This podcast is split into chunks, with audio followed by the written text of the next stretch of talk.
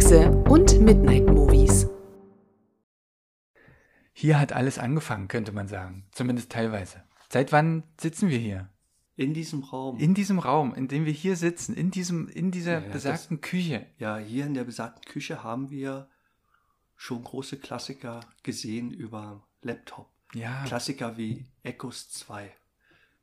Und Insidious. Ins- Ich glaube, wir sind zu Insidious 2 ins Kino gegangen und haben hier nochmal die 1 geguckt, zum Beispiel in der Küche. Mhm. Am Tag.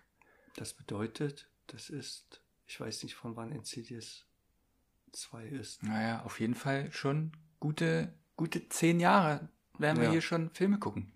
Ihr merkt, irgendwas ist anders. Wir sprechen über den gleichen Raum, denn es ist soweit. Es ist die erste Folge, die wir hier in Persona aufnehmen. Gegenüber sitzen an dem Küchen. Ist das noch der gleiche Küchentisch auch? Ist Ist das krass. Ich, ich werde jetzt mit meinen Händen ganz langsam hier drüber fahren und werde all diese filmischen Meisterwerke, die wir hier geguckt haben, einsammeln. Wir haben uns auch einmal richtig gestritten hier beim Gucken. Ja, aber äh, du musst aufpassen, wenn du den Tisch berührst. Dieser Tisch hat schon viel Dreck gesehen. Oh ja, und dabei haben wir uns auch mal gestritten. Ich weiß sogar noch, was das für ein Film war. Ich nicht mehr. Darf, man, darf, darf man den laut ansagen? Nee. Ach so. ja, okay. Das, äh, das war bestimmt ein Film aus unserer, wir hatten ja auch mal eine härtere Zeit. Ja, das stimmt. So, wo man nach Filmen gesucht hat, die, äh, Zu hart sind. ja. Aber haben wir auch schnell festgestellt. Oder beziehungsweise der Geschmack hat sich schnell äh, bei uns zusammen in, in, im gemeinsamen Filmschauen auch verändert, damit wir jetzt die wirklichen Perlen, die wirklichen Perlen raussuchen, nochmal gucken können, uns daran erfreuen können und ähm, diese Freude mit euch teilen können. Ich sitze jetzt hier auch zum ersten Mal an diesem Tisch und ich merke, ich bin ja so ein riesengroßer Typ, ich bin ja knapp 2,30 Meter groß und wenn ich, äh, wenn ich so sitze und spreche, dann komme ich mit meinen Knien unten an den Tisch schon ran.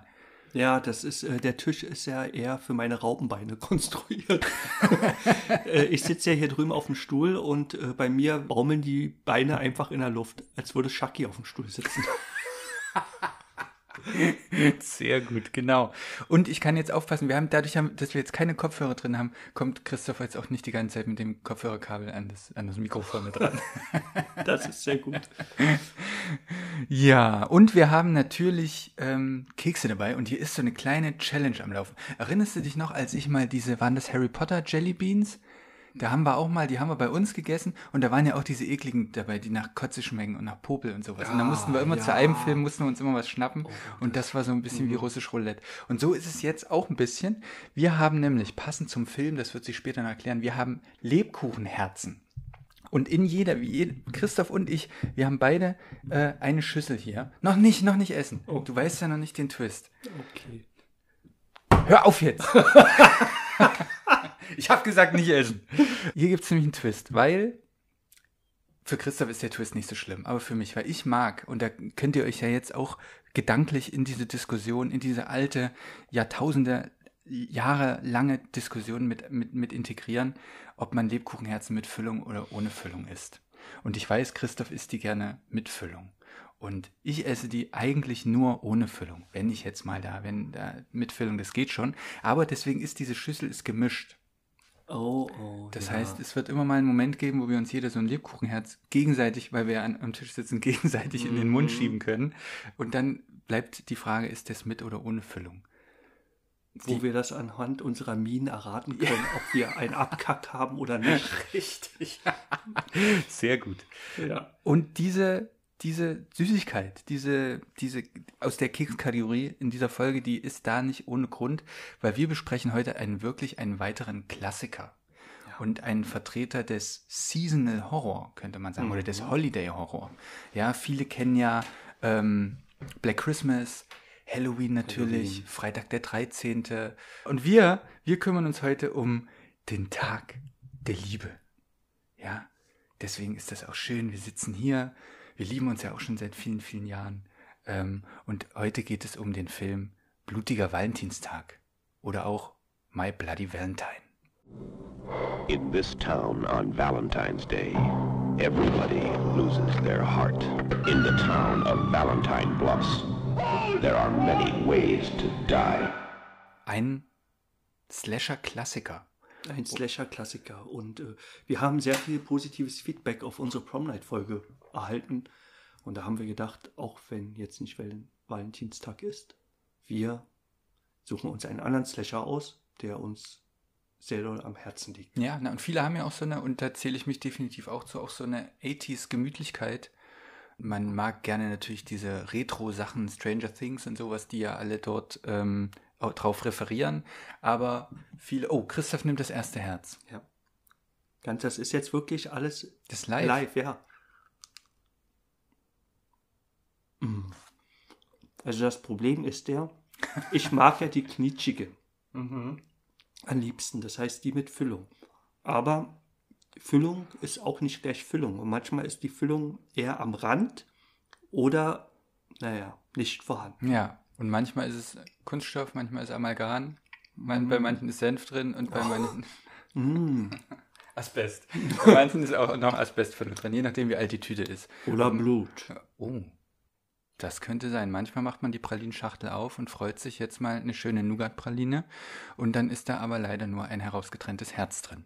Und damit kommen wir schon mal mit einer ganz, ganz piefigen Überleitung, kommen wir nämlich zu unserem Film Blutiger Valentinstag aus dem Jahr 1980. Also wirklich ganz, ganz knapp nach, nachdem die Menschen Halloween im Kino gesehen haben. Ähm, und das spielt natürlich eine enorm wichtige Rolle. Für all diese Filme spielt äh, Halloween eine, eine sehr, sehr wichtige Rolle oder der, der Erfolg von Halloween. So, natürlich gibt es auch Filme dieser Art, die noch, also wie zum Beispiel Black Christmas, die noch einige Jahre davor, aber der größte, der große Boom von Halloween hat natürlich eine, eine große Welle, äh, vor allen Dingen in den Jahren 80 und 81 von eben diesen klassischen Slasher-Filmen ähm, hervorgebracht. Und deswegen ist Blutiger Valentinstag eben nicht nur ein Slasher-Klassiker, sondern auch ein klassischer Slasher. Genau. Mit ganz vielen klassischen Motiven. Aus dem Jahr 1980 ähm, von, der jetzt wir wieder bei diesen Namen, ich bin mir ziemlich sicher, der heißt George Myhalka. Hm. Myhalka. Mhm.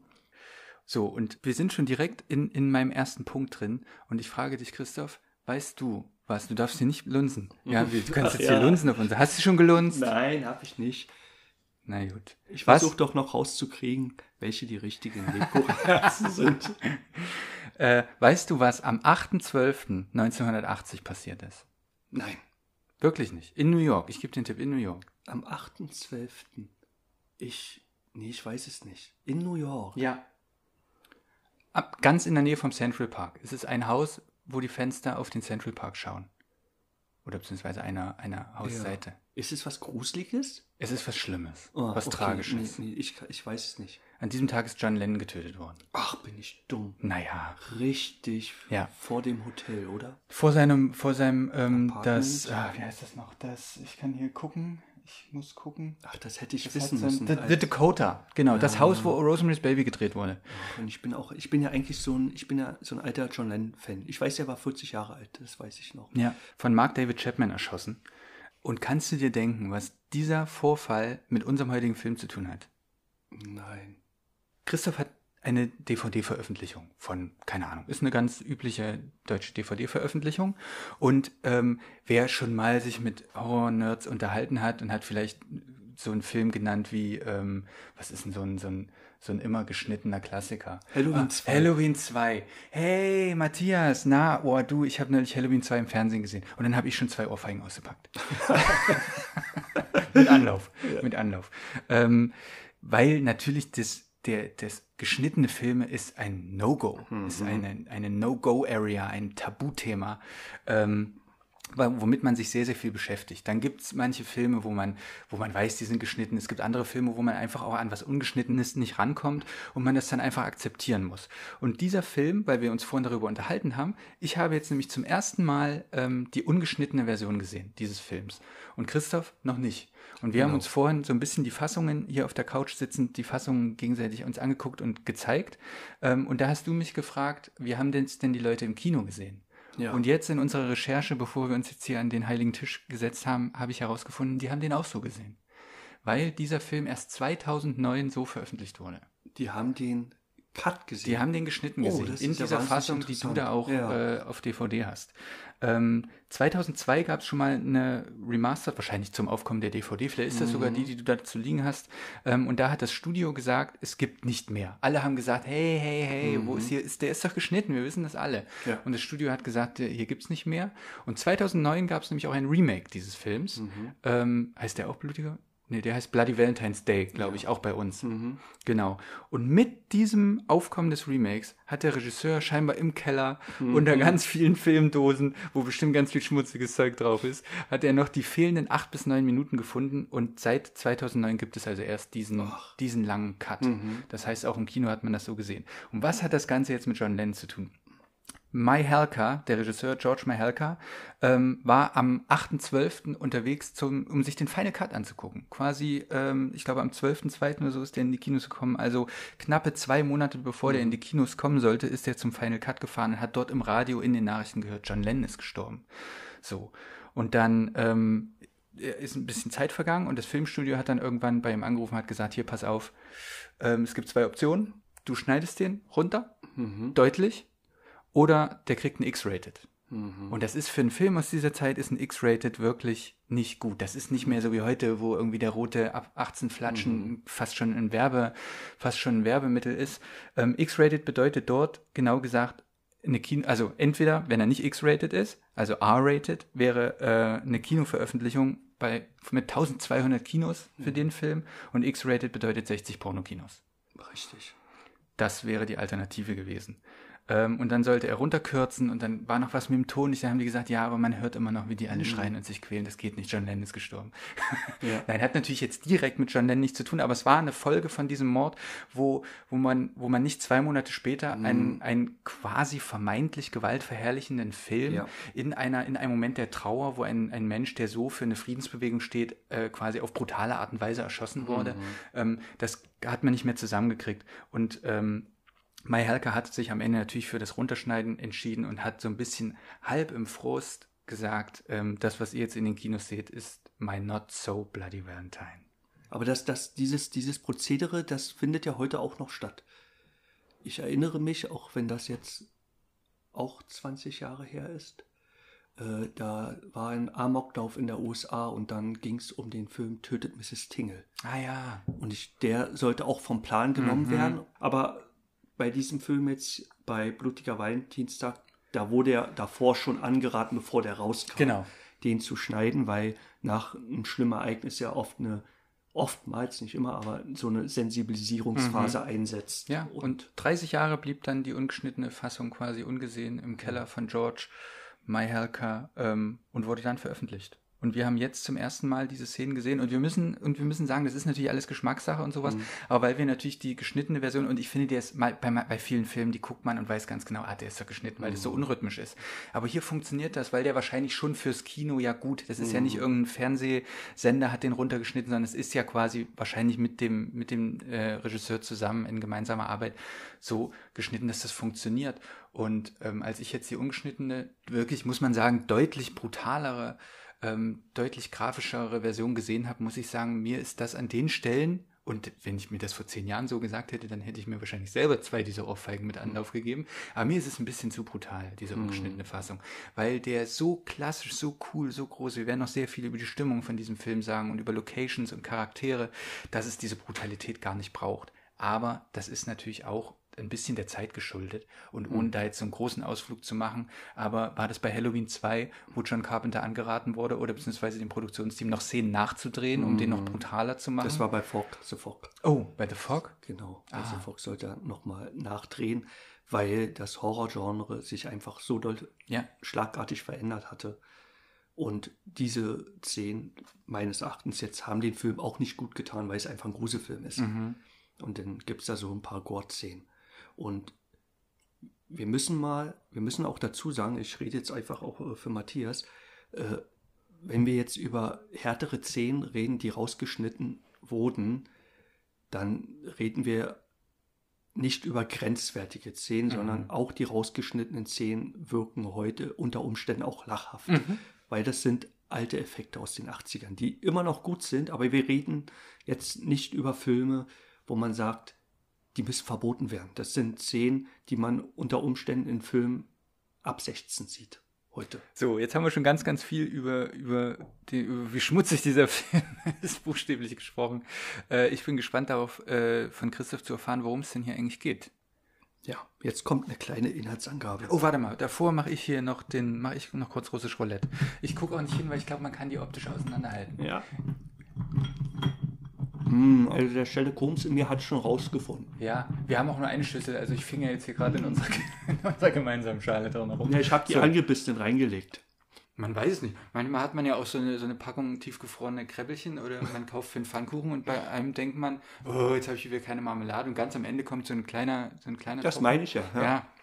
Ich weiß es nicht. Ist nicht immer gut positioniert, dieser äh, äh, Propfen Gelee Also ich glaube, ich habe jetzt einen ohne und finde ihn sehr lecker. Könnte noch ein bisschen saftiger sein, sage ich mal, ohne das mit Füllung, aber ist schon gut. Ich muss auch nochmal äh, zurückkommen auf, äh, auf unsere äh, Genussmittel heute. Wir trinken den gleichen Kaffee. Das heute. gab es zum Podcast noch nie. Wir essen die gleichen Kekse, wir trinken den gleichen Kaffee, wir sitzen am gleichen Tisch und am Ende besprechen wir sogar noch den gleichen Film. Inhalt.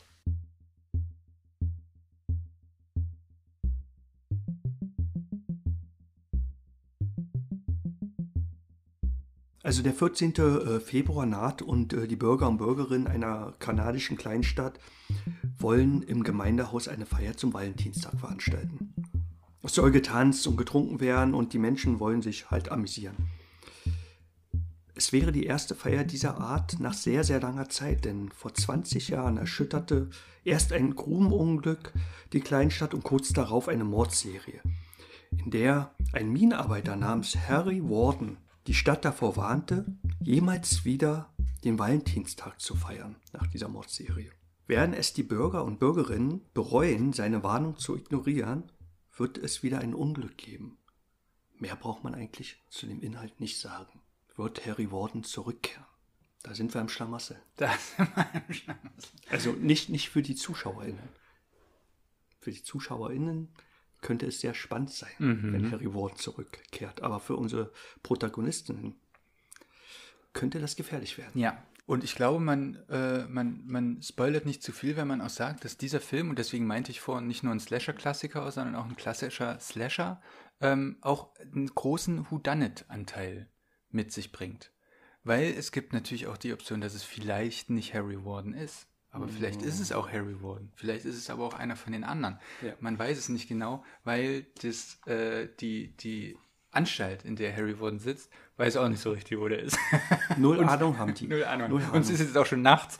Die wissen nicht, wen sie anrufen sollen. E-Mail schreiben, das beantwortet bis morgen auch keiner mehr. Äh, weiß kein Mensch, wo der ist. Nö. Und äh, in, äh, falls ihr euch an unsere Prom Night Folge Oh. erinnert, wir haben ja auch ein Faible für Slasher-Filme mit großem Whodunit-Anteil. Ja. Und wo nicht nur der maskierte Bösewicht ähm, durch die Gegend läuft, sondern wo man auch noch Mörderraten machen kann.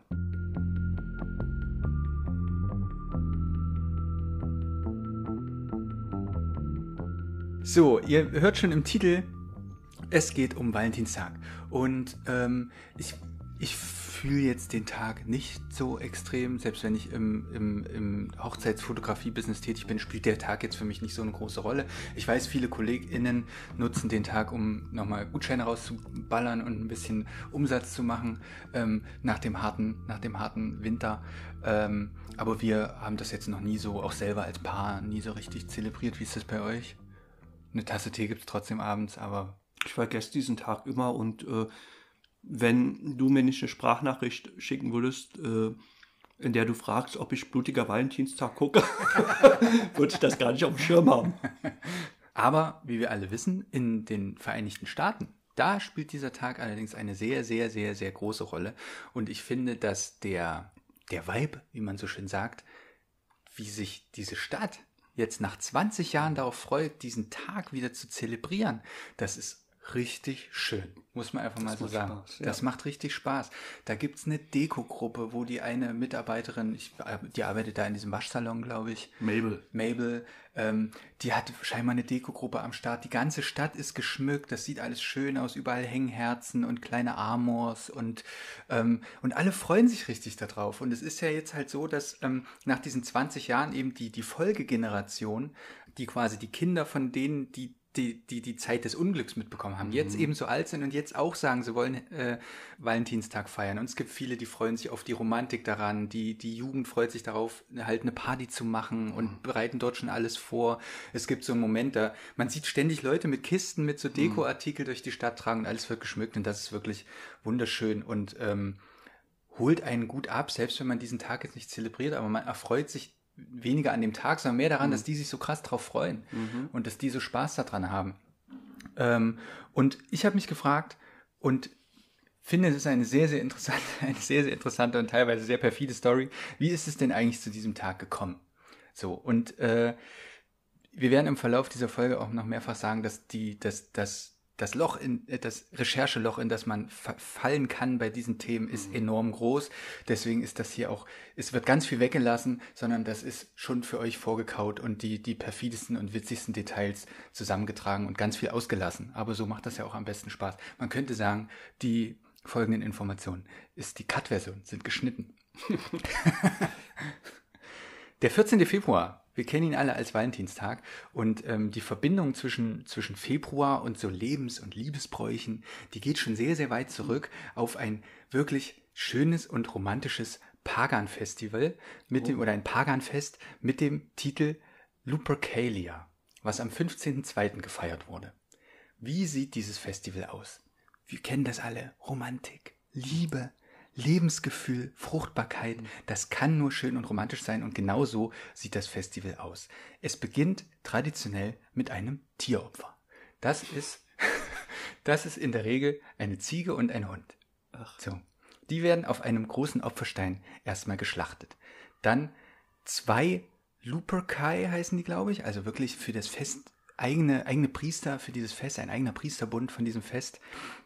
Die werden dann nach dem Tieropfer hingehen und sich selber mit dem Blut im Gesicht salben.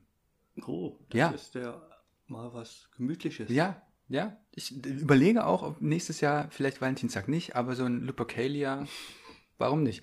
Aber ich bin noch nicht fertig.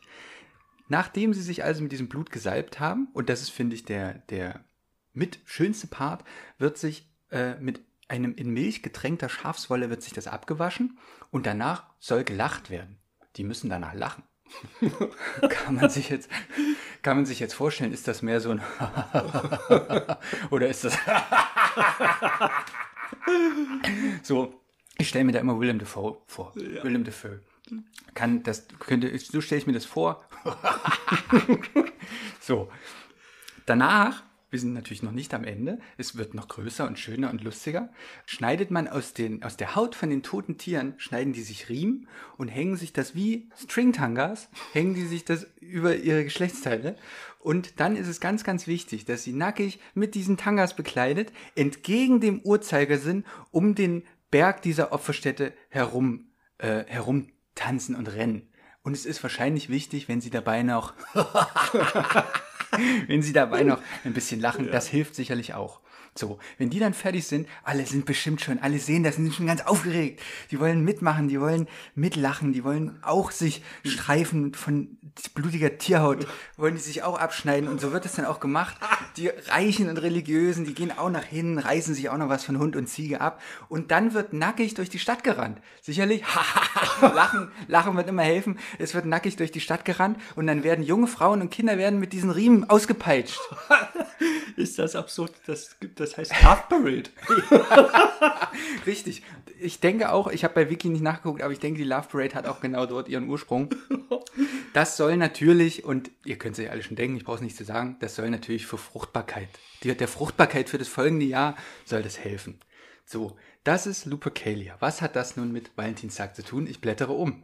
Wir schreiben das fünfte Jahrhundert äh, und der Papst Gelasius hat dieses Festival dann, diese, diesen, diesen Festtag hat er verchristlicht und hat gesagt, hm, ist nicht mehr so christlich. Die, die christliche, die Christen, die stehen auf andere Sachen, die brauchen wir nicht mehr weiter drauf eingehen. Äh, wir werden ab jetzt am 14.02. den St. Valentinstag feiern.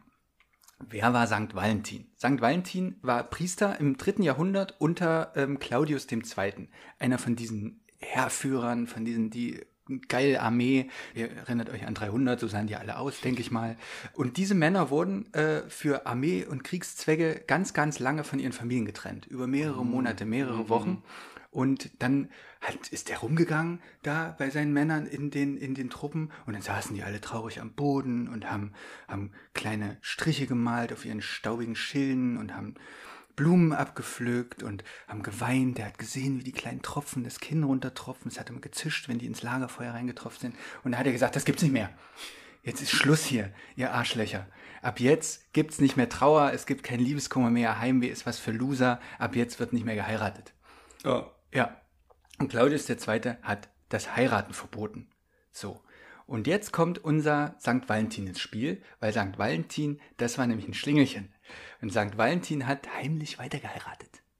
Der hat die bestimmt gesehen, ist durchs Dorf gegangen. Hey, ihr zwei, pst, ihr dürft hier nicht, ihr dürft hier euch nicht gegenseitig anfingern. Ihr dürft nicht knutschen und euch Schweinereien ins Ohr flüstern. Aber kommt mal mit, kommt mal mit hinter meine Kirche. Und hat er die dort heimlich verheiratet.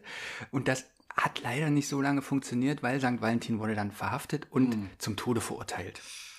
So, und die Geschichte sagt sich, dass junge Vermählte, also die, die er vermählt hat, die Paare sind heimlich zu ihm gekommen, haben ihn besucht, haben ihm Blumen und Grußkarten, hahaha, ding, ding, ding, heimlich Blumen und Grußkarten durch die Zellengitter geschoben, um sich bei ihm zu bedanken für seine Arbeit und dass, dass sie endlich ihre Liebe mehr oder weniger ausleben durften.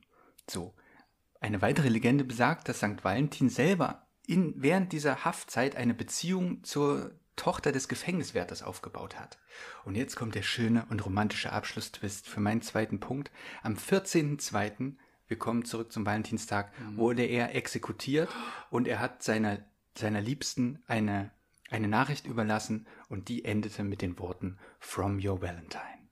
Ach, das ist ja eine richtig traurige, Richtig aber auch traurige schöne Geschichte. Geschichte. Ja, so wie alle schönen Liebesfeste. Viel Blut, viel, viel Totschlag, viel Ja, ja, viel Kirsche. Ja. und viel Kirche.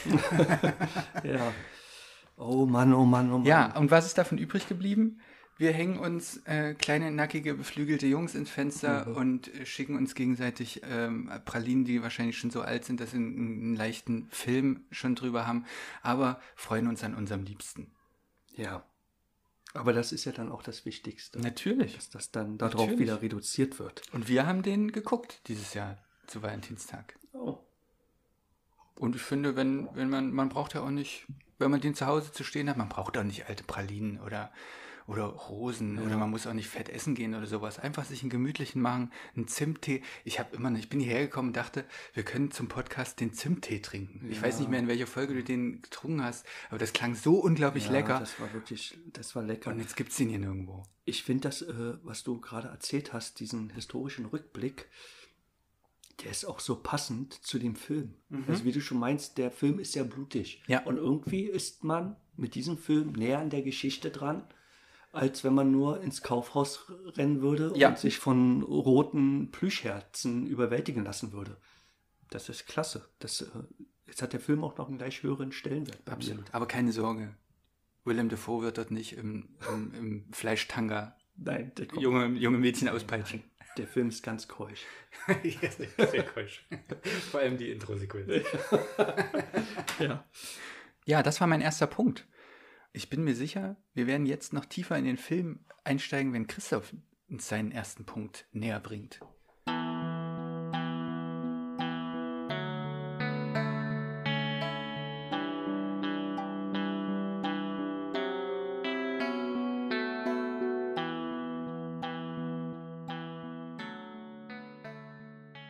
Genau, mein erster Punkt hat keinen richtigen Titel.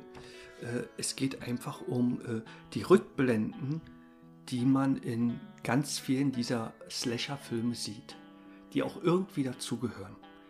Das sind Rückblenden, ich würde die auch manchmal als Lagerfeuer-Stories beschreiben.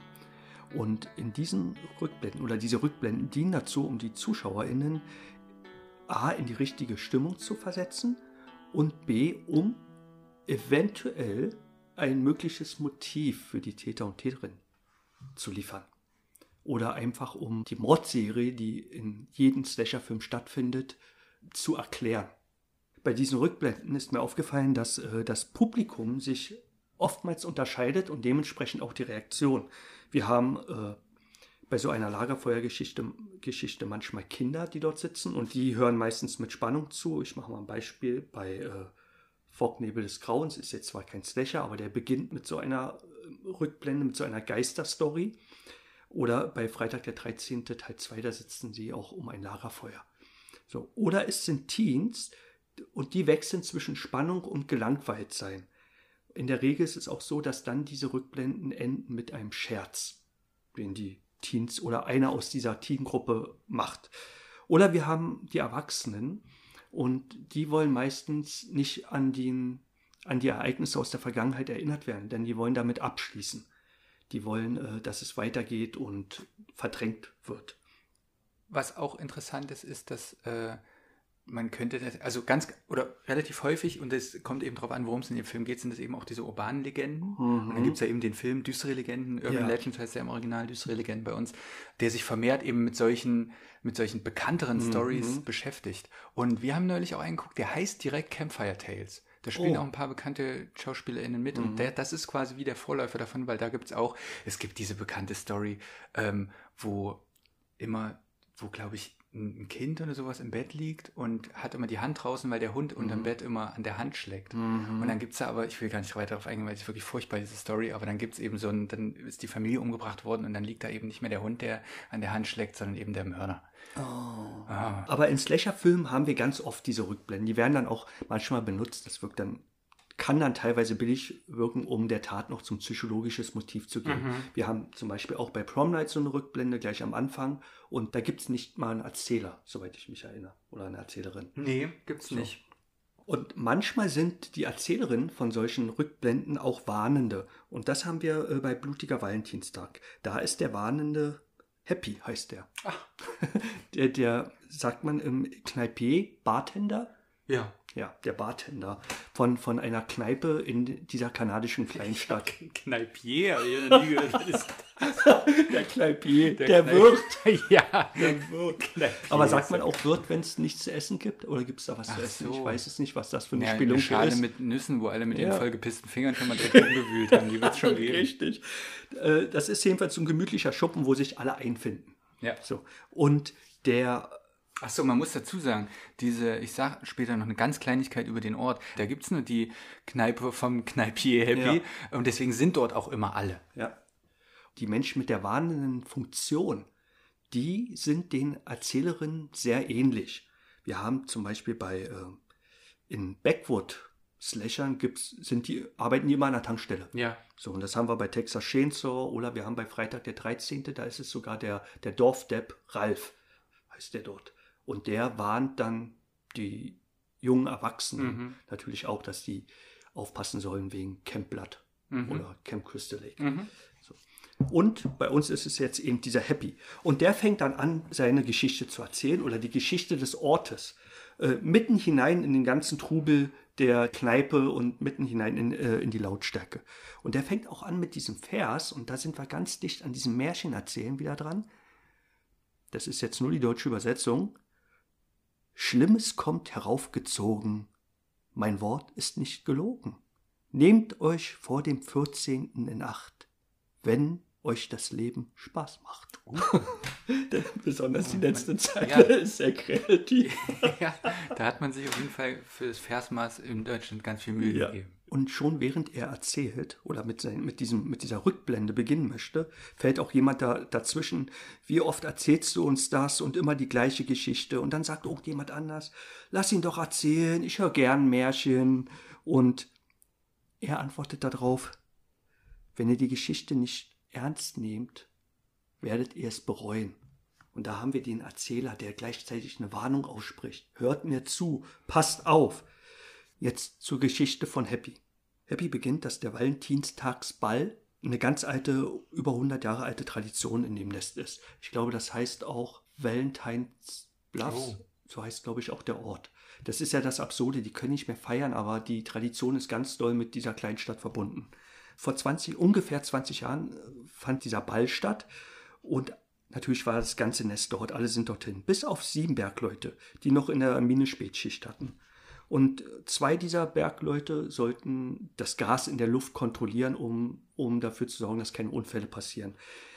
Natürlich haben die dann, nicht natürlich, die haben keine Lust darauf und wollen lieber zu dem Ball gehen und entfernen sich aus der Mine, während noch fünf Bergleute in der Mine sind und arbeiten.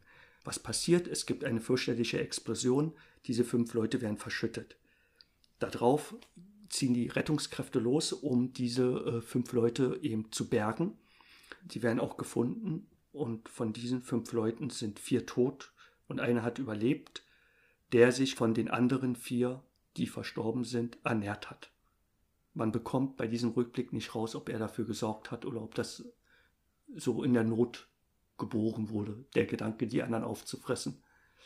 Man erfährt sehr wenig über Harry Warden, also Genau. äh, zumindest bevor, vor diesem Unglück. Genau, Matthias sagt es gerade. Ähm, der Überlebende, der heißt Harry Warden. Das Interessante ist, dass der Bartender nicht nur diese Geschichte erzählt und äh, die jungen Menschen in dem Ort warnt, sondern dass er selbst anwesend war bei der Rettung des Harry Warden. Ich glaube, das war der Erste, der ihn irgendwie gesehen hat, äh, als sie die Steine zur Seite Und schaffen. das war ich, sagt er. Er wurde gerettet. Und das war ich. Das, ich bin mir auch ziemlich sicher, der hat diese Geschichte wahrscheinlich nicht zum ersten Mal erzählt, Ja. sondern geht den Leuten dort schon seit 20 Jahren auf den Sack mit dieser Genau darum geht's. Mein Punkt, das ist genau so treffend. äh, der, er erzählt dann weiter, dass, dass, dass der Harry Warden, der kam in eine Haianstalt und äh, ist dann mal ausgebrochen und hat dann Leute umgebracht. Aber der Spleen war, dass er Herzen rausschnitt von seinen Opfern und die Herzen in eine herzförmige Konfektschachtel packte. Wir sollten ein eigenes Wörterbuch ausmachen. Der Kneipier hat auch Konfektschachteln in seiner Bar. Äh, Nicht unoriginell, also gleich das Herz in die herzförmige Verpackung zu stecken. Ja. So. Was für diese Geschichten, für diese Rückblenden auch typisch ist, und das merkt man da, dass die Geschichtenerzählerinnen sehr, sehr detailfreudig sind. Und jetzt komme ich zu dem, was Matthias gesagt hat. Und das merkt man bei Happy besonders. Die haben auch Freude daran, das zu erzählen, weil dieser Typ, so geht es mir zumindest, der ist nicht so sympathisch. Und der möchte irgendwie im Mittelpunkt stehen. Und der reagiert auch sauer, dass die jungen Erwachsenen nicht zuhören wollen. Ich, einmal sagt er auch zu, zu, zu den Arschlöcher und so, weil, nur weil die halt in seiner Kneipe sitzen und Bier trinken und keinen Bock haben auf diese Geschichte, die er jedes Jahr erzählt. Das macht ihn, das macht ihn wiederum so unsympathisch und er sagt dann auch Sätze, ja, jetzt lacht ihr noch, das wird euch noch allen leid tun und äh, man hat das Gefühl, Happy will sein eigenes Standing durch die Story verbessern. Er wirkt teilweise arrogant und besserwisserisch und das geht so weit, dass er mit seiner Geschichte auch Scherze treiben will, um die Jugendlichen wirklich, um die jungen Erwachsenen, das sind ja junge Erwachsene, die arbeiten ja auch in der Mine teilweise, um die an diese Geschichte zu erinnern. Worum geht es bei diesen Geschichten? Das zieht sich wie so ein roter Faden durch den Slasher, dass das Vergnügen von manchen Menschen gegen das Pflichtgefühl kämpft. Und wir haben ja hier diese beiden Leute, die da in der Mine aufpassen sollten. Und letztendlich sind sie aber zum Ball gegangen. Das heißt, gesiegt hat das Vergnügen. Und fällt dir spontan ein anderer Film ein, wo das genau so ist? Meine, heute ist hier Quiztime. Ach Gott. Freitag der 13. Jo, genau, richtig. Denn da sind ja, da sind ja die, die Aufsichtskräfte, die eigentlich auf den kleinen Jason aufpassen sollen. Und dann passierte dem kleinen Jason etwas Ja. und die ganze Lawine kommt ins Rollen. Und genauso ist es hier auch. Das Pflichtgefühl oder die Pflicht wird vernachlässigt zugunsten eines Vergnügens. Es hat auch was sehr Moralisches, so, so was Zeigefingermäßiges. Aber Slasher sind auch oft sehr moralische Filme. Sehr, sehr, sehr, sehr interessant. Ja, diese Figuren. Sehr brüchige Figuren auch. Und ich meine, ähm, man, das ist ja auch, man ist ja sofort auch drin bei den anderen, obwohl man die Story von ihm zum ersten Mal gehört hat, aber man weiß ganz genau, der erzählt die jedes Jahr mindestens einmal, dann ist man auch in so einer Abwink. Man kann sich das richtig vorstellen, wie die so, ach komm, Happy, halt deine Schnauze. Ja, genau. Halt deine Schnauze jetzt, lass uns hier einfach feiern. So, aber der Typ hat auch wahrscheinlich einfach auch nichts anderes zu erzählen. Nee, und er erzählt das auch so. Er ist halt nicht dieser klassische Geschichtenerzähler, äh, den wir eben zum Beispiel bei haben. Wenn so ein älterer Mann mit so einer tiefen Stimme was erzählt und unsere Ohren werden ganz äh, spitz und die Augen ganz groß und man hört gebannt zu. Das ist, ja, wie Matthias meinte, der erzählt das zum hundertsten Der Mal. hat bestimmt zu Hause auch einen Hund und der Hund muss sich die Story auch nochmal an. Der sagt dann, Mann, wie heißt Samson? Mann, Samson, heute die Jugendlichen, die wollen mir einfach nicht zuhören, das wird denen noch leid tun. Und dann Ja. muss der sich die scheiß Story auch nochmal anhören. Der Typ ist vom Charakter so, dass wenn denn was passiert und er ist was sich bewahrheitet aus dieser Story, dann ist das ein Mensch, ich hab's euch ja, Ja, gesagt. die wollte ja nicht zuhören. Ja, richtig. Ich Und hab's das, euch gesagt. Das ist seine große Stunde. Und Besonders wenn für er ihn. ganz tolle Glück hat, dann kriegt er vielleicht, ist das Unglück so schlimm, dass er noch mal ein Fernsehinterview geben darf. Oh, oh ja, Und dann kann er seine Story vor so vielen Leuten erzählen. genau, genau. Wir bleiben in den, äh, und wir kommen jetzt schon zu meinem letzten Punkt. Ist das aufregend, hier zusammen an einem Tisch zu sitzen? Mein letzter Punkt, äh, da geht es um, um diese Minenatmosphäre.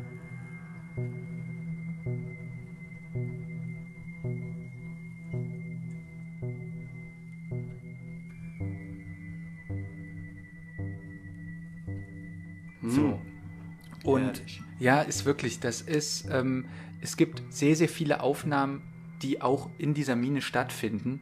Und die, oh, jetzt habe ich hier meine, meine Notizen. Ach so, ich habe wieder alles so durcheinander, weil jetzt sind wir wieder in diesem, in diesem Rechercheloch, wo ich so viele Informationen, Mann, wir haben, wir haben vor dem Podcast gesagt, wir nehmen uns eine Stunde Zeit, um unsere Informationen und unsere, unsere Notizen zusammenzutragen. Am Ende haben wir zwei Stunden gebraucht und ich bin noch lange nicht fertig.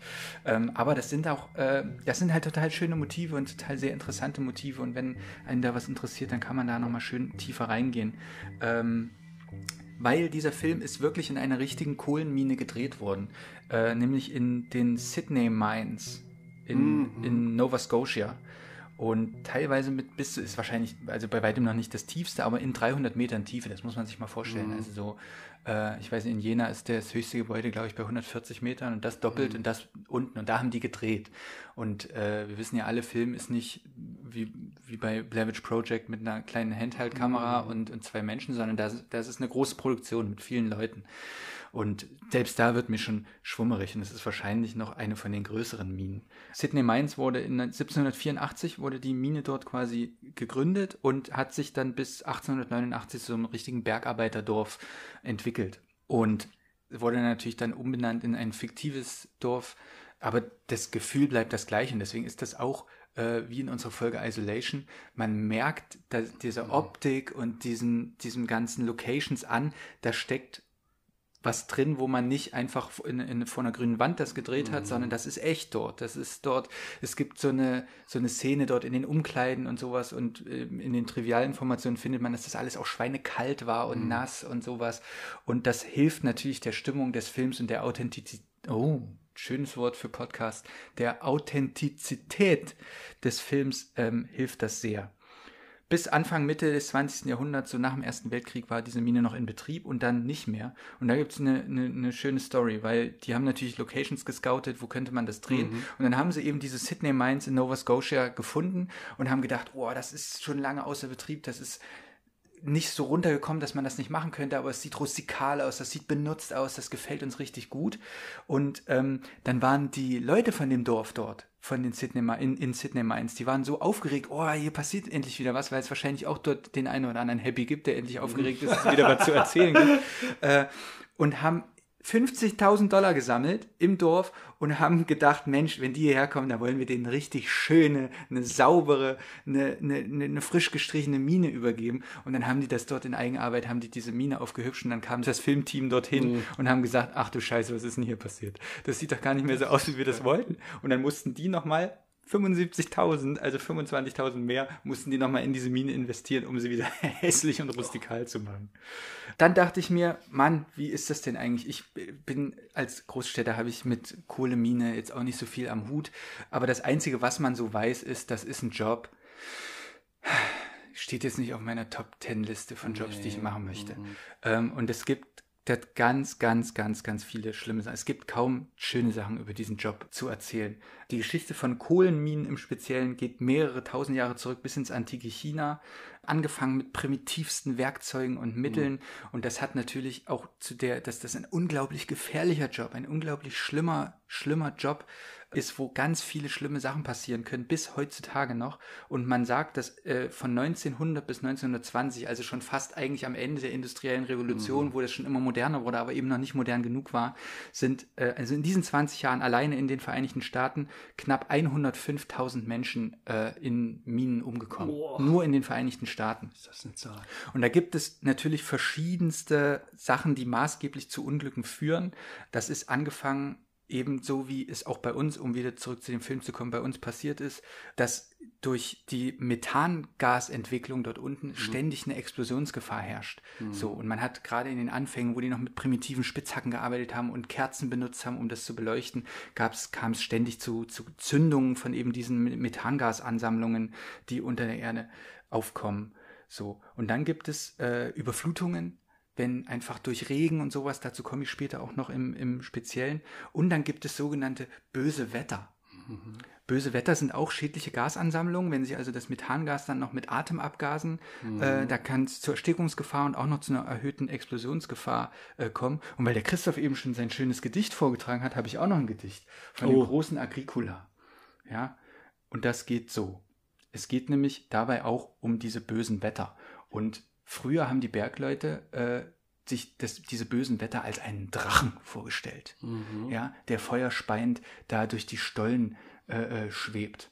Und Agricola, Apotheker und Bergbauhistoriker, äh, der schrieb folgendes.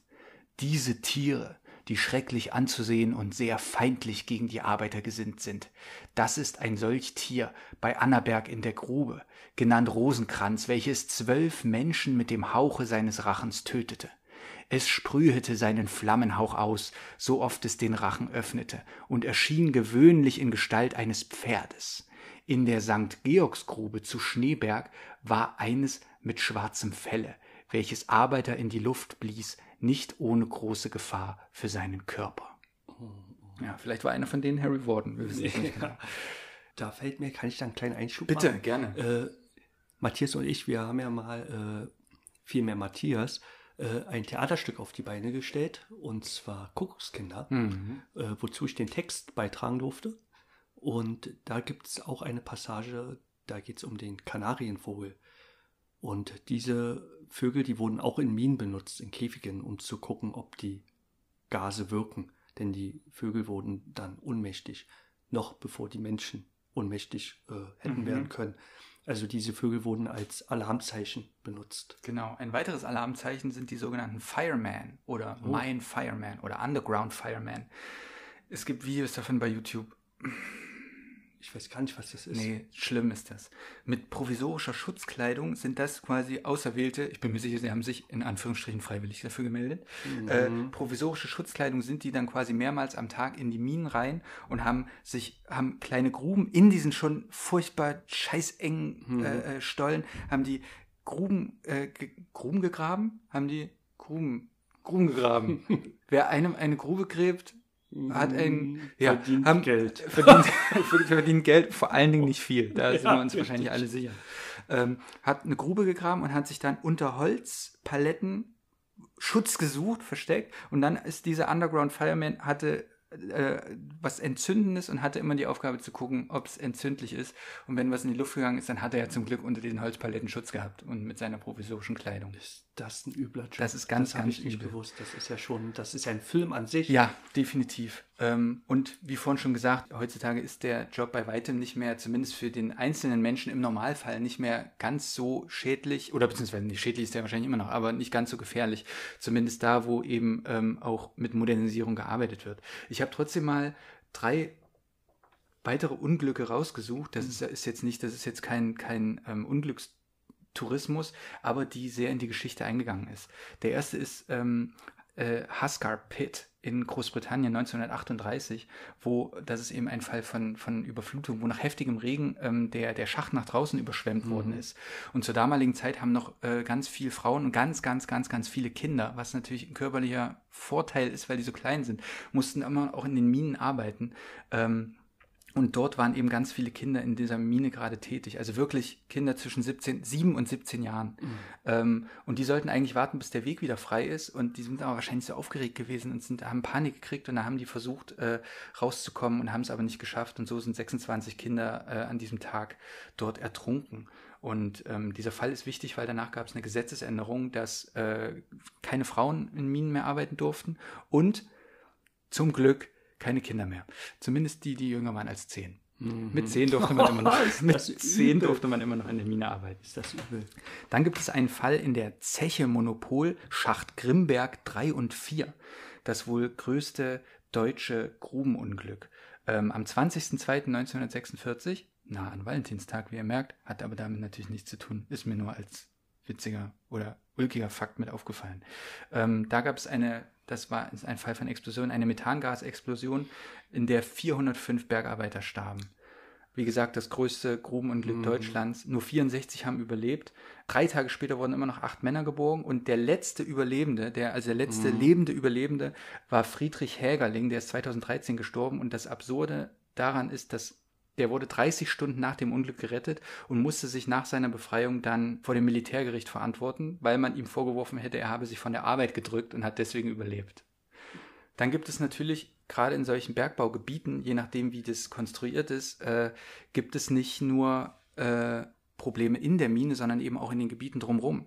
Und so gab es in Aberfan, heißt es glaube ich, in Südwales 1966 ein sehr, sehr, sehr, sehr großes Unglück, wo es einen Erdrutsch gab nach drei Wochen Starkregen und 110.000 Kubikmeter Abraum, also so Material, Landmasse, kann man sich gar nicht vorstellen, wie viel das ist. Aber das ist den Berg runtergerutscht in das Dorf und hat dort ähm, eine Grundschule, eine Mittelschule und eine Farm unter sich begraben. Und nur allein durch diesen, durch diesen Abraum von diesen, diesen Runterrutschen von dieser nassen Masse sind 144 Menschen und davon 116 Kinder gestorben.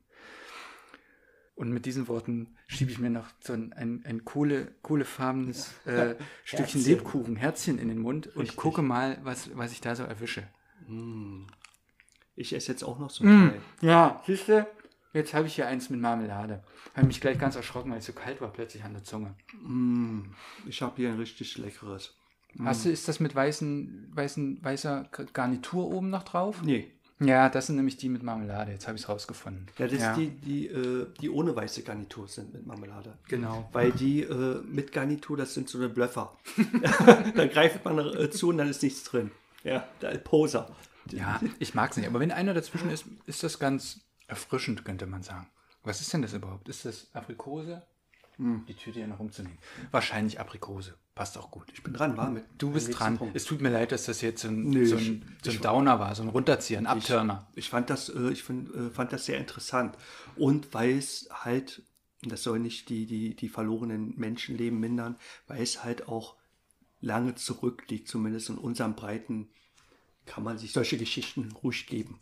Ich finde die. Ich Ja, find sind auch wichtig, sind ja auch und, wichtig. Und es zeigt auch, dass äh, also diese, dieser Film, der wurde ja in Kanada Ja. gedreht und die äh, haben sich solch, so eine Mine gesucht, wie, wie, wie dicht die an der Realität sind. Ja, und, äh, definitiv. und dass diese Unfallgefahr, die eben, oder der Unfall, der das ausgelöst hat, dass der nicht an den Haaren herbeigezogen ist.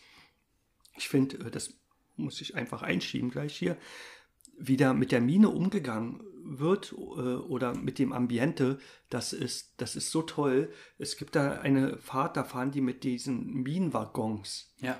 Äh, in den Stollen, heißt das, glaube ich, äh, hinein. Und dann setzen sich die Männer und Frauen da rein und dann reicht denen jemand Decken.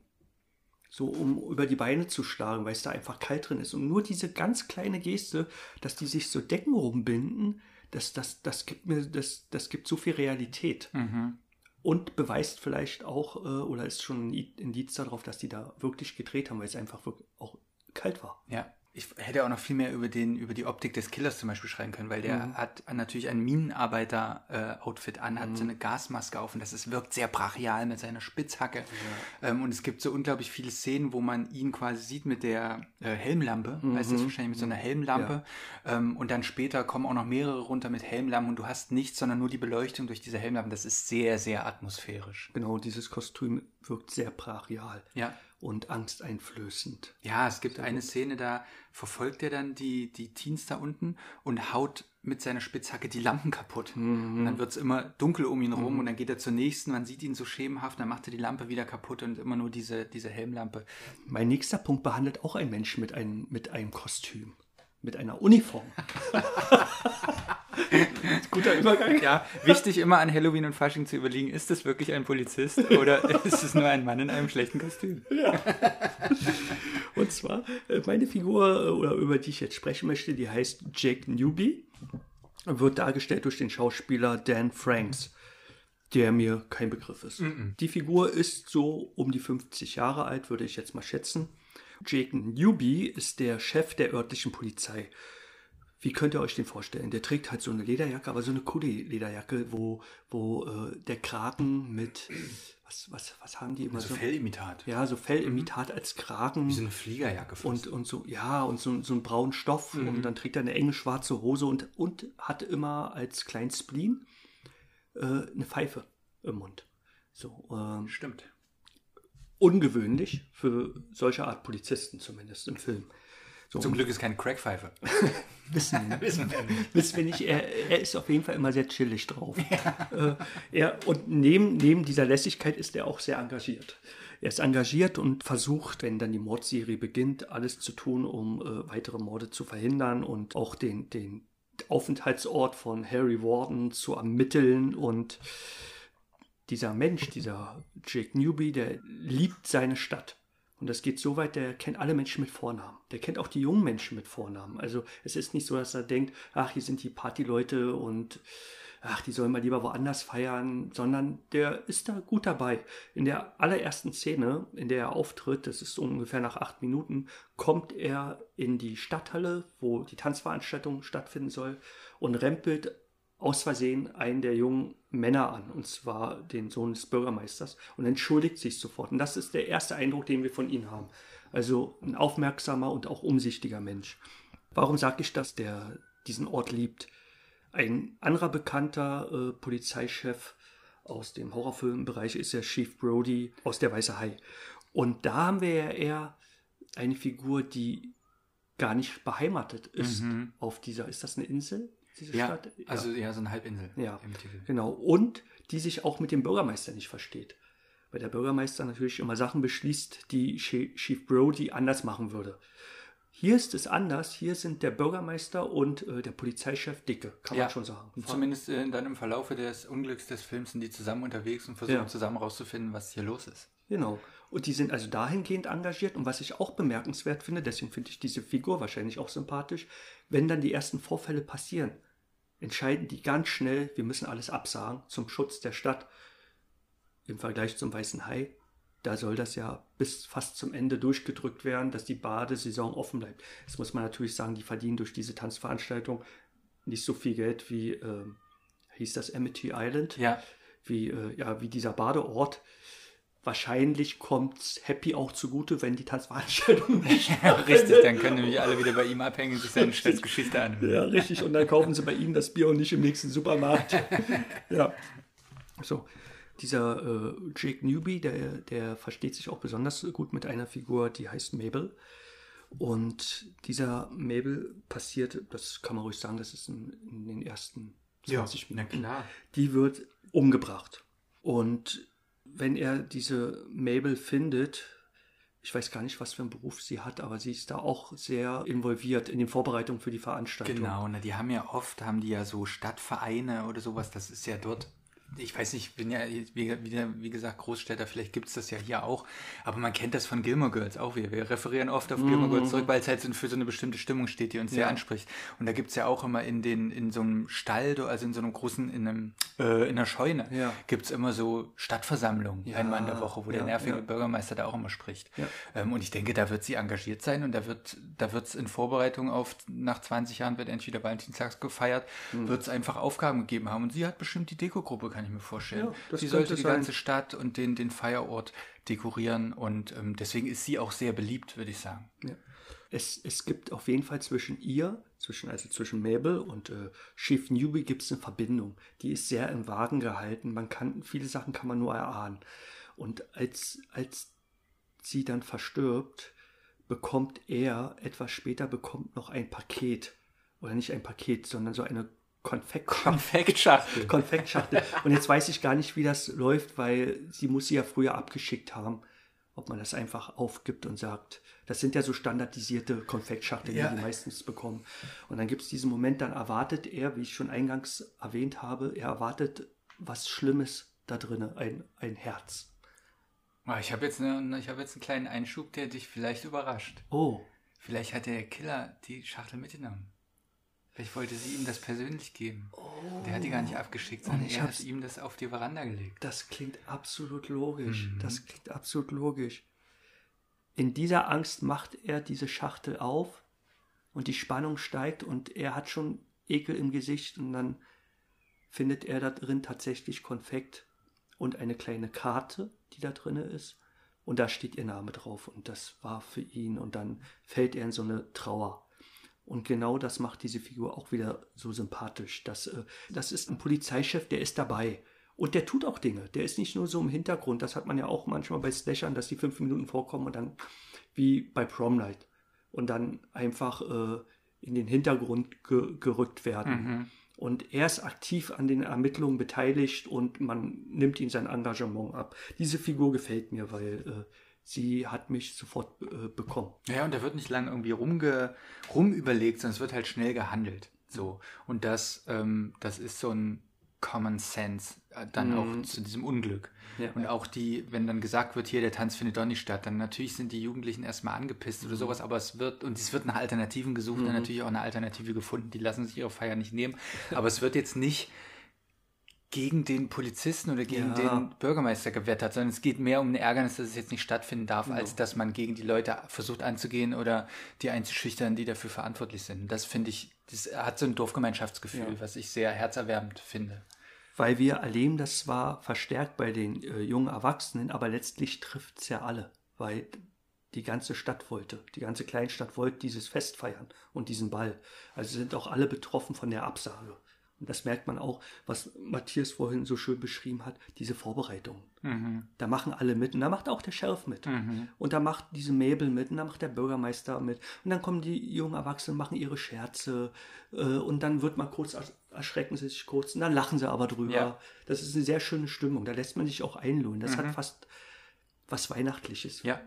Ja, und äh, ganz, ganz, finde ich, bedeutsam. Und das ist schon äh, quasi das zweite Mal, dass wir das in diesem Podcast haben. Und es gibt noch einen dritten großen Film, ähm, den, den wir gesehen haben, wo, wo der Mensch auch verantwortlich dafür ist. Viel dazu trägt natürlich auch der Soundtrack bei, ähm, der, der der sehr große Stimmung macht. Und ihr erinnert euch vielleicht, nee, was heißt vielleicht? ihr erinnert euch natürlich auf jeden Fall unsere große Highlight-Folge Prom Night. Da haben wir auch schon sehr viel über die Musik gesprochen und dass der sehr dazu beiträgt, weil die, wenn ihr euch erinnert, bei den Tanzszenen zu existierender Popmusik getanzt hatten, die dann später von Paul Sasa, Ja, Paul von Sasa. Paul Sasa ausgetauscht wurde oder neu komponiert wurde. Und er Ja. musste quasi auf die bestehenden Tanzsequenzen. Also wirklich eine Koryphäe seines Fachs, könnte man sagen. Ähm, Und da wird uns Christoph jetzt ein bisschen was noch zu erzählen zu Paul Sasa. Once every year, as the 14th draws near, there's a hush all over the town. While legend they say on Valentine's Day is a curse that'll live on and down. Also äh, Paul Sasa ist Jahrgang 52 und der war dann um die 30 und man kann sagen, der hat eine Hochphase gehabt, wo innerhalb von zehn Jahren viele heute sehr bekannte Soundtracks geschaffen wurden von ihm.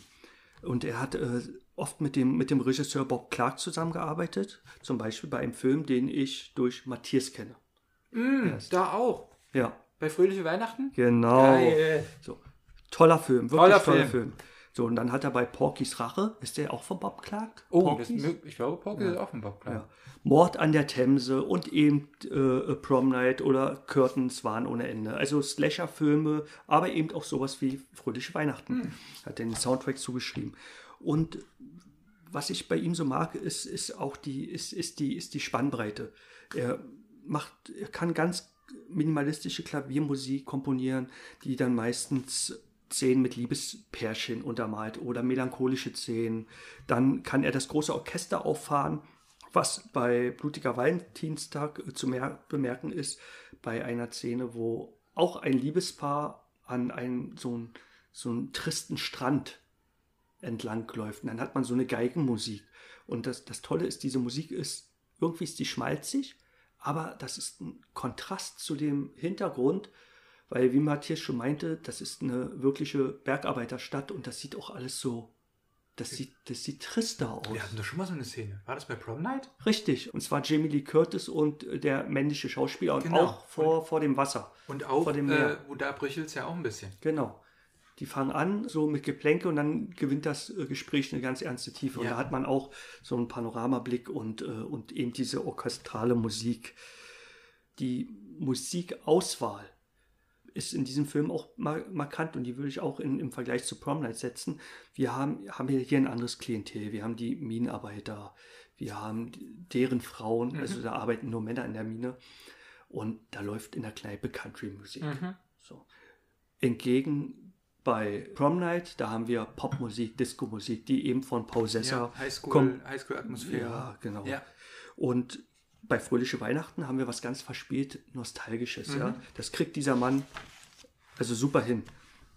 Die Meisterleistung, für mich zumindest, äh, und die hat für mich den gleichen Stellenwert wie bei Prom Night, die Disco-Nummern, die, wie vorhin schon gesagt wurde, er nachträglich komponiert hat und punktgenau zu den Tanzszenen auch komponiert hat. Die Meisterleistung hier ist ein, ein 80er Jahre Folksong und der heißt The Ballad of Harry Warden. Und äh, dieser Song wird eingesungen von dem schottischen Sänger John McDermott, der äh, auch mit Paul Sasser befreundet war. Der Song läuft erst am Ende während des Abspanns. Das wirklich Grandiose an diesem Song ist, unabhängig von der Stimmung, die er vermittelt, ist der Text. Denn dieser Text erzählt alles, was ich vorhin zu Punkt 1 erzählt habe. Der erzählt diese Lagerfeuergeschichte. Der erzählt eben diese Ballade von Harry Warden. Und dieser Text, gerade die, die letzten beiden Zeilen, die da auf Deutsch heißen, und ob die Jahre kommen und gehen, es erinnert sich niemand mehr an den Horror vor langer Zeit, ist für mich auch die Quintessenz vieler Slasher, weil es eben oft um eine vergessene Tat in der Vergangenheit geht oder die, die verdrängt werden soll. Und dann passiert in der Gegenwart dieser Slasher, passieren diese schlimmen Ereignisse. Und, aber der Ursprung ist immer irgendwo in der Vergangenheit. Und dieses Thema behandelt dieser Song. Also der ist wirklich, der ist wirklich ganz, ganz toll. Also auch inhaltlich. Sehr schön, sehr schön, sehr schön, sehr schön. Diese Ballade setzt, wie sage ich das spoilerfrei, das Ende ist sehr, sehr grandios. Und dann kommt dieser Song am Ende und das ist wirklich großartig. So wie der gesamte Film. Und es macht einen Spaß, darüber zu sprechen und, ähm, und wieder Laune, den nochmal zu gucken. Liebe Horrorfreaks, liebe Uncut, Uncut Freaks, schickt uns bitte keine ausgeschnittenen Herzen in Konfektschachteln. Wir möchten die nicht haben. Könnt ihr behalten, könnt ihr selber essen. Könnt ihr selber essen und euch eure ungeschnittenen, eure ungeschnittenen Ekel-Bootleg-Fassungen angucken ähm, und euch daran erfreuen. Nein, wir sind ja in der Regel sind wir auch so oder sind sehr bedacht darauf. Wir, nee, das ist gut. Wir sind bedacht darauf, die beste zu bekommende Fassung gucken zu können. Wir können da auch mal drauf warten. Wir können auch darauf warten, wenn wir sehen, okay, die Fassung ist jetzt noch nicht existent, aber vielleicht kommt die irgendwann mal raus, dann können wir darauf warten. Aber wenn einfach dort kein Ende in Sicht ist, dann habe ich lieber den Film gesehen und die Stimmung erfahren, als darauf zu verzichten. Und genau das gleiche gilt für diesen Film. Den gab es als dieses Jahr zu Weihnachten gab es den einfach so bei Prime im Abo. Ich glaube, leider aktuell ist der nicht verfügbar, aber der ist mietbar in der wirklich, in der sehr, sehr guten, in der sehr, sehr guten Fassung. Ähm, also, wenn ihr an Valentinstag denkt, kaufe ich jetzt doch das Billie Eilish Parfüm, was überall ausverkauft ist, für 300 Euro bei eBay. Oder schenke ich einfach mal ein einmonatiges Abonnement des Films Blutiger Valentinstag. Ich weiß, was ich tun würde. Ja. Ich würde das Parfüm kaufen, weil den Film habe ich ja schon ein paar Mal gesehen. Nein, natürlich nicht. Guckt euch den Film an. Der ist wirklich, also ne, wenn ihr Horrorfans seid oder wenn ihr, wenn ihr spannende 80er Kultfilme mögt, dann guckt euch den Film an. Macht euch Und der, gemütlich. und der ist für diese Art Film, hat ja auch eine sehr gute Qualität. Absolut. Und damit meine ich nicht das filmische Material, ob das jetzt Blu-ray ist, DVD oder äh, Stream, sondern damit meine ich, wie der aufgenommen wurde. Ja. Also von Soundtrack bis Kameraarbeit, die Schauspielerinnen, es funktioniert alles. Es ist wirklich äh, ein sehr, sehr gut gemachter Slasher und kein Billigprodukt. Obwohl der war nicht so teuer, oder? Nee. Ich glaube, der hat um die drei Millionen gekostet. Ist schon ein relativ teurer, also inflationär gesehen ein relativ, relativ teurer Film, was sicherlich an den zig Locations und ganz viele Leute spielen da mit. Also diese Gang, diese Bergarbeitergang, die ist riesig groß und ganz viele coole verschiedene äh, Charaktere. Ähm, hat leider nicht so viel eingespielt, was sicherlich, ähm, danke, Mark David Chapman. Ja, ach ja. Arschloch. Das war ja, da war der Film in der falschen Zeit. Ja, hat leider, hätten sie vielleicht heute, heute erfährt man, oh, einer meiner Hauptdarsteller ist vielleicht ein Menschenfresser, dann warten wir mal noch zwei Jahre, bis wir den rausbringen und tut dem Ganzen ja keinen Abbruch. Hätte man da vielleicht auch machen können. Okay, ihr Lieben, schaut euch Blutiger Valentinstag an und schaltet bald wieder rein, wenn es heißt Horrorfilme am Küchentisch. ich nehme jetzt hier noch einen Lebkuchen. Was ich war jetzt auch. die mit. Ach so, ich nehme zur Feier des Tages noch einen gefüllt. Ach, das, genau das gleiche wollte ich gerade sagen. Du nimmst zur Feier des Tages einen ungefüllten? ja, ich mache jetzt heute Ach, mal wir auf machen den Risiko. Tausch. Ja, Schön, wir schieben uns den jetzt gegenseitig in den Mund. Mm. Oh, mm. Geil. Geil, danke Christoph. Kannst Schön deine, Hand wieder, Schokolade. kannst deine Hand wieder aus meinem Gesicht nehmen. Danke. dunkel wie Gönnt eure, gönnt eure dunklen Staublunge doch mal einen Lebkuchen. Tschüss.